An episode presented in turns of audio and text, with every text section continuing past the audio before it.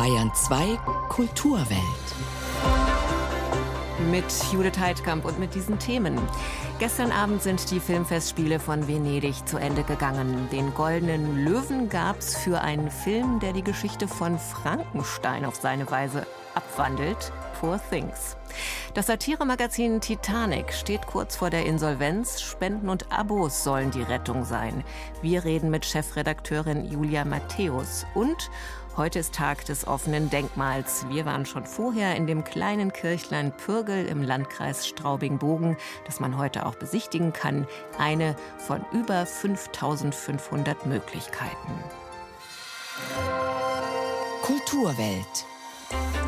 Das aktuelle Feuilleton auf Bayern 2. Show too often.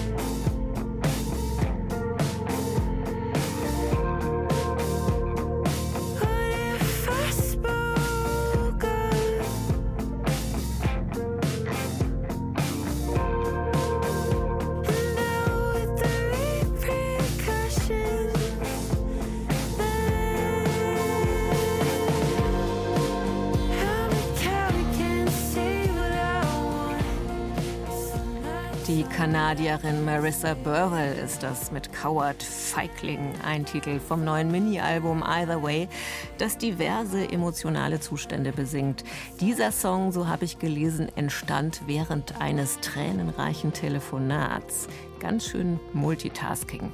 Was Burwell alles gleichzeitig kann, das konnte man letzte Woche in Augsburg sehen. Da ist sie nämlich auf ihrer Deutschland-Tour aufgetreten.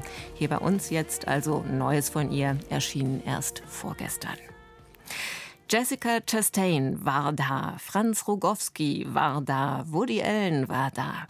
So schlimm war der Promi-Mangel, Promi-Mangel also jetzt doch nicht, den die diesjährigen Filmfestspiele in Venedig befürchtet hatten angesichts des Schauspielerinnenstreiks in Hollywood. Aber die üblichen Hollywood-Größen wurden offenbar nicht heftig vermisst. Der Ticketverkauf konnte am Ende neue Rekorde vermelden. Den Goldenen Löwen bekam gestern Abend der Film, der seit dem zweiten Tag des Festivals als Favorit galt. The Gold Lion for Best Film. Poor Things by Yorgos Lanthimos. Also Goldener Löwe für Jorgos Lanthimos für Poor Things. Alles weitere von Moritz Hohlfelder. Jeder gute Film reflektiert unseren Blick auf die Welt. Bella Baxter, die Hauptfigur von Poor Things, eine junge Frau um die 30, muss das Leben erst wieder ganz neu lernen. Wie ein Kleinkind mit unbeholfenen Bewegungen, unsicher und wackelig, bewegt sie sich durch das Haus in London, in dem sie lebt. Sie ist anfangs eher ein Geschöpf als ein Mensch, befremdlich und irritierend. Der Grieche Yorgos Lanthimos erzählt von einer Frau, die Selbstmord begangen hat und die ein Wissenschaftler reanimiert. Er pflanzt ihr das Gehirn ihres ungeborenen Babys ein. Sagen Sie mir, wo sie herkommt. Sehr gern. Denn es ist eine erfreuliche Geschichte. Mit Elementen des Horrorfilms schafft Yorgos Lanthimos eine feministische Frankenstein-Version, eine berauschende, wilde Emanzipationsgeschichte, die sich als überraschend vielschichtig erweist. Bella Baxter durchschreitet die Entwicklungsstufen einer Heranwachsenden im Körper einer Erwachsenen mit sieben Meilenstiefeln, anale Phase, Trotzphase, Pubertät, beginnende Empathie, Selbstreflexion, wachsende Urteilskraft. Da Bella die Welt nicht kennt, stellt sie Fragen, etwa beim Blick von einem erhöhten Luxushotel hinunter in einen Slum. Sie ist entsetzt, dass arme Menschen arm sind und niemand ihnen hilft. Eine Frau auf ihrem Weg in die Freiheit. Wie entzückend. Yorgos Lanthimos greift nach The Lobster und dem royalen Drama The Favorite wieder das Motiv des physisch und sozial eingesperrten Menschen auf. Ein visuell faszinierender, im besten Sinne verstörender Bildertrip hat in Venedig den Goldenen Löwen gewonnen. Poor Things. Above all, the central character, Isabella Baxter, is this incredible creature, and she wouldn't exist without Emma Stone, another incredible creature. Die US-amerikanische Schauspielerin Emma Stone gilt nun mit ihrer umwerfenden Darstellung der Bella Baxter als Oscar-Favoritin, wie auch der Film Poor Things überhaupt, übrigens eine britische Produktion. Die Schauspielpreise gingen in Venedig aber an andere. Die junge Kelly Spaney gewann die Coppa Volpi für ihre Darstellung der Priscilla Presley in der gelungenen Filmbiografie von Sofia Coppola über die Frau an Elvis Seite. Und Peter Sarsgaard wurde für seine Rolle als dementer Mann in dem Beziehungsdrama Memory von Michel Franco ausgezeichnet. Er erinnerte bei seiner Dankesrede daran, warum die Schauspielerinnen und Schauspieler in Hollywood streiken. Es gehe nur in zweiter Linie um Honorare, wichtig sei ihnen allen vor allem der zukünftige Umgang mit künstlicher Intelligenz in der Filmbranche, da brauche es klare Regeln. Schauspieler und vor allem Komparsen könnten bald durch digitale Avatare ersetzt werden, durch Maschinen, mit denen dann ein paar reiche Menschen auf dieser Erde noch reicher werden würden. I think we could all really agree that an actor is a person, but it seems that we can't. And that's terrifying because this work we do is about connection. So I. I really want to put this out there.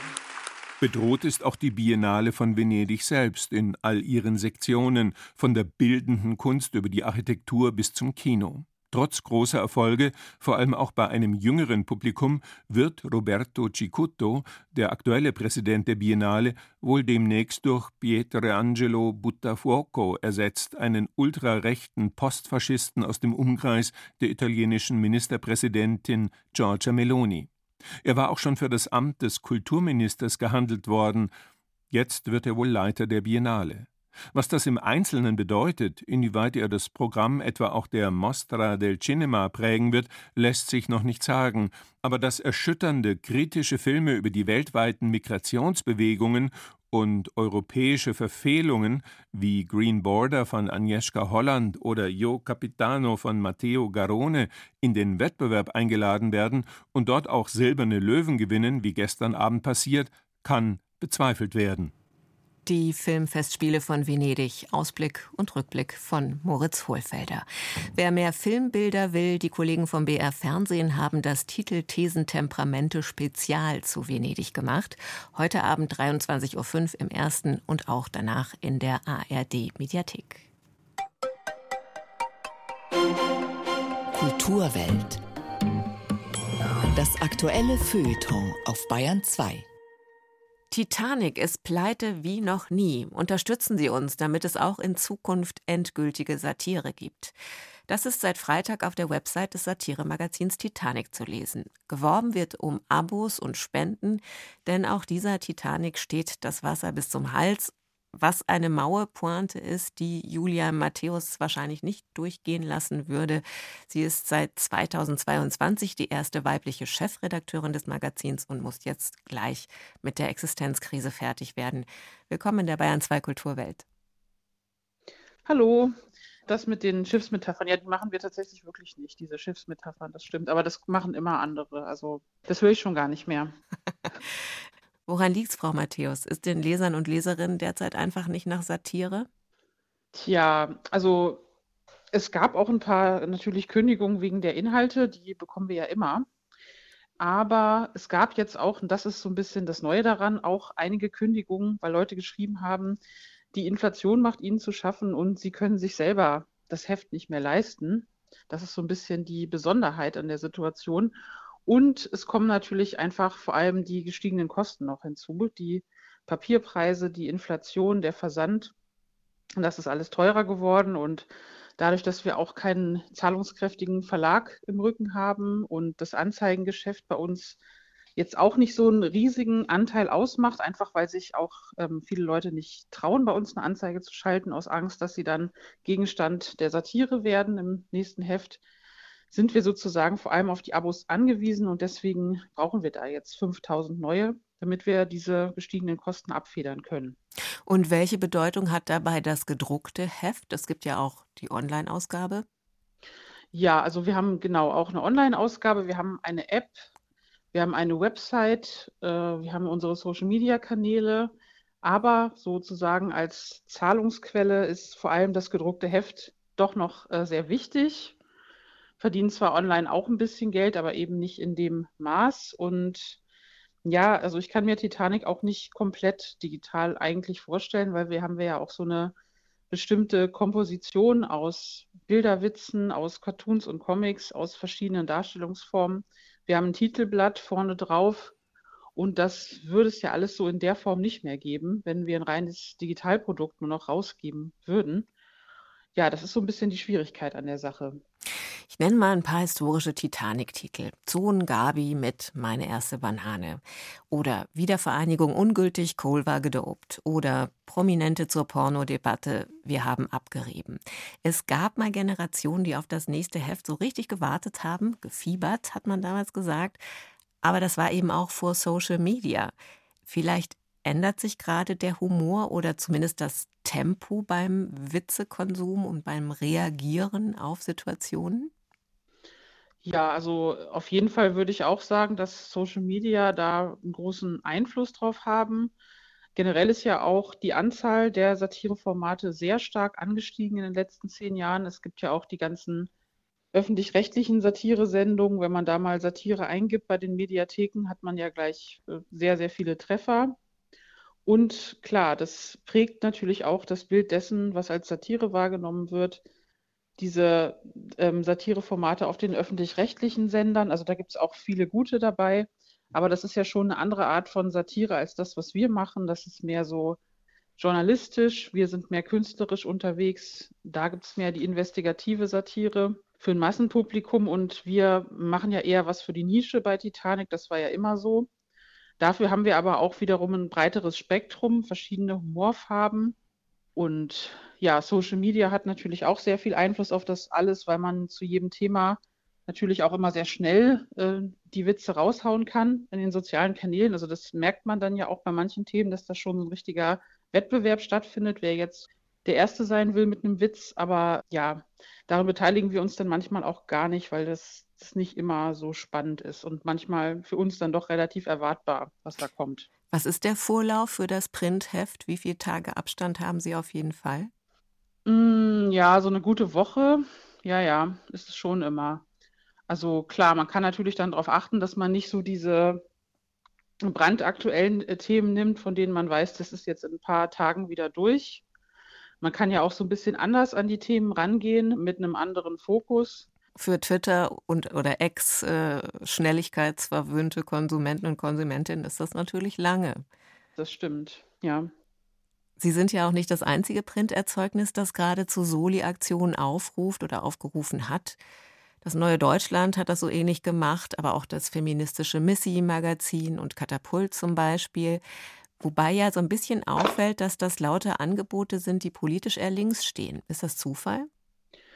Ja, man kommt sich ja schon langsam vor wie in, in bald wie in so einer Geisterstadt, wie in dieser eins Hauspark-Folge, wo die ganzen Obdachlosen durch die Straße laufen und nach Geld betteln. So ähnlich ist es ja jetzt inzwischen auch schon mit den linken Printmedien, kann man ja fast sagen. Aber ähm, nee, ich denke nicht, dass das ein Zufall ist, weil die äh, rechten Medien ja da gerade auch eher so ein bisschen aufstocken und gucken, dass sie da sozusagen Geld reinbringen. Und bei den Linken ist natürlich auch die finanzielle Situation dann einfach eine andere, muss man sagen. Die haben ja auch nicht so ähm, unbedingt reiche Unterstützer oder Anzeigenkunden, die dann dafür sorgen, dass das Medium weiterhin veröffentlicht werden kann. Und deswegen sind die mehr auf Solidarität angewiesen.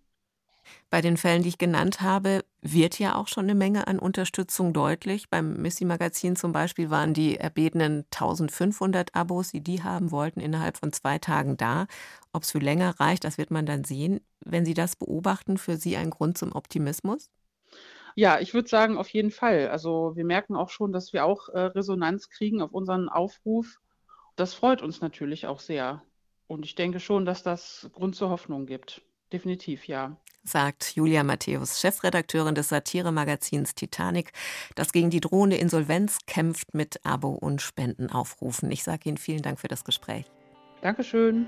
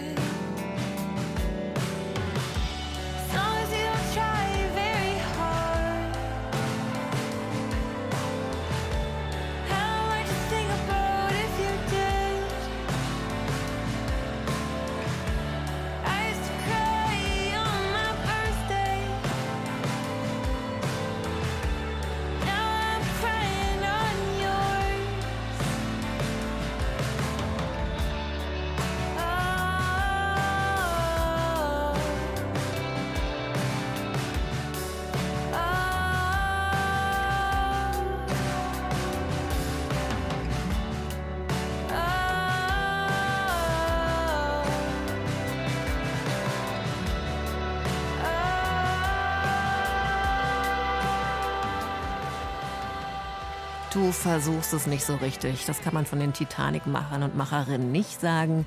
You're not trying very hard. Singer-Songwriter-Musik aus Kanada, Marissa Burwell. Either Way heißt ihr neues Album. Zwei Meldungen. Beim Auftritt des Orchesters der Bayerischen Staatsoper beim Luzern Festival reagierte Dirigent und Generalmusikdirektor Wladimir Jorowski offen, als aus dem Publikum Protestierende mit Klimaschutzforderungen das Konzert störten. Er dirigierte den Satz zu Ende und ließ dann die Aktivisten kurz ihr Anliegen vortragen, die die Veranstaltung danach im Gegenzug verließen. Und die Musikkabarettistin Burgi Well ist nach schwerer Krankheit im Alter von 71 Jahren gestorben. Seit 1986 stand sie mit ihren Schwestern als Trio Wellküren auf der Bühne, eine der ersten Frauentruppen im bayerischen Kabarett überhaupt und eine von mehreren Formationen der musikalischen und scharfzüngigen Well-Familie. Mit Stubenmusi und anarchischer Lust am Witz mischten die Wellküren die Kabarettszene auf. Mehr dazu gibt's in einer Lebenslinie-Reportage in der Mediathek. Und auch im Privaten war die Verbundenheit groß. Burgi Well starb am Freitag, wie die Familie dem BR sagte, bis zum Schluss umsorgt von den Schwestern Moni und Berbi. Und die Geschichte des kleinen Kirchleins, um das es jetzt geht, reicht Jahrhunderte zurück. Der Freiherr Leopold von Rehling zum Pürgel und Spar spielt eine Rolle, ein Marienbild mit zugehöriger Wallfahrt und ein Förderverein, der sich um das Kirchlein in Pürgel bei Neukirchen im Landkreis Straubing-Bogen seit fast 50 Jahren kümmert. Zum heutigen Tag des offenen Denkmals stellt Roland Biswurm die Kirche Pürgel vor. Die haben die Schlossherren 1712 erbauen lassen, um vielleicht Gelder zu generieren durch Wallfahrten für die Schlossherren. Ja, die vergangenen 40, 50 Jahre war es eine Filialkirche von Neukirchen. Wir haben es genutzt für Hochzeiten, für Konzerte. Es waren regelmäßiger Gottesdienste hier. Und dadurch ist er relativ beliebt bei der Bevölkerung. Alois Früchtel ist hier geboren und aufgewachsen, nativer Pürgler, wie er stolz betont, und noch immer Pürgler. Hier stand wohl mal eine Burg, die um das Jahr 1331 erbaut und Sitz einer eigenen Hofmark war. Die Kirche, auch das Glockengeläut, der Ton von den Glocken, das gehört einfach daher in das Tal und ganz gleich aus welcher Ecke man kommt ins Tal hinter und sieht die Kirche, dann weiß man, man ist angekommen. Der alte Meser damals hat bei jedem Gewitter im Anzug heftig geläutet. Dann sind die alten Wetterkerzen, die schwarzen, angezündet worden ringsherum in den, in den Häusern. Dann Schulgottesdienst war hier und wir sind groß geworden damit. Auch Thomas Kammermeier ist Pürgler und Sohn des ehemaligen Dorfschullehrers. Eine Handvoll Häuser bilden dieses Kleinod in einem engen Tal auf dem Weg nach St. Engelmar und Viechtach. Hier leben gut 60 Menschen, aber sie haben 1977 einen Verein gegründet mit inzwischen über 200 Mitgliedern und sind im Besitz dieses Zuckerkirchleins, das vom Verfall bedroht, nun einmal mehr restauriert, gerettet werden soll. Gerüste sind aufgebaut, am Dach werkeln die Zimmerer und drinnen sind augenblicklich einzig die leuchtenden Deckenfresken zu bestaunen. Links reifen Trauben, Unten rechts ist das Getreidereif. Es treut ein Gewitter links und die Wetterheiligen, die müssen da dagegen helfen. Insgesamt haben wir genau 16 Heilige hier drinnen. Also ohne uns vier jetzt 16 insgesamt. Neben Florian, Sebastian, auch der heilige Aloysius auf einem Bild. Die Apollonia, die mit der Zange, die angeblich gehäutet worden ist, die hat eine große Zange in der Hand, ist ja heute die Heilige der Zahnärzte, früher der Bader. Dass die ehemaligen Schlossherren zu Hagen und danach die Familie von Berchem diesen bayerischen Heiligenhimmel, gestaltet vom weithin bekannten Straubinger Barockmaler Josef Anton Merz, nicht erhalten konnten oder wollten, ist aus denkmalpflegerischer, aus kunsthistorischer Sicht fast schon ein Skandal. Weil hier nicht nur die Verbundenheit der ländlichen Bevölkerung mit ihren Schutzheiligen zum Ausdruck kommt, sondern auch die paulinische Bekehrungsdramaturgie anschaulich gemacht wird, die tragisch in der bis heute umstrittenen Enthauptung des Paulus gipfelt. Das barocke, einschiffige Kirchlein hat zwei kreisförmige Ausbuchtungen, Konchen, die zusammen mit dem Chor einem Kleeblatt ähneln. Ist kein Wallfahrtsort mehr, wobei wir so ein schönes Marienbild haben. Zudem gibt es auch noch schöne Historie. Das Original, sagt man, wurde 1400 irgendwann von Lukas Kranach, angeblich unter Beisein von Martin Luther, gemalt. Eine Kopie wurde in Passau erstellt, Jahrhunderte später. Und das Original steht heute im Innsbrucker Dom. Wie die Türken vor Wien standen, ist der österreichische Kaiser nach Passau gepilgert und hat dort vor diesem Marienbild gefleht um Hilfe. Und Maria hat auch damals geholfen anscheinend und hat die Türken vertrieben dann. Die Gesamtkosten der Restaurierung betragen ungefähr 2 Millionen Euro und im Oktober nächstes Jahr soll dieses Zuckerkirchlein wieder allen zugänglich sein. Wir kriegen Bundesfördermittel für Kulturdenkmal, ein Wahnsinn. Und natürlich, es ist als Verein schwierig. Teilweise kriegt man wieder plötzlich ein paar Euro, wo man gar nicht gerechnet hat damit. Aber im Großen und Ganzen haben wir jetzt die Summe zusammen. Die Kirche Pürgel im Landkreis Straubing-Bogen aber auch 5500 andere Denkmäler stehen Ihnen heute offen.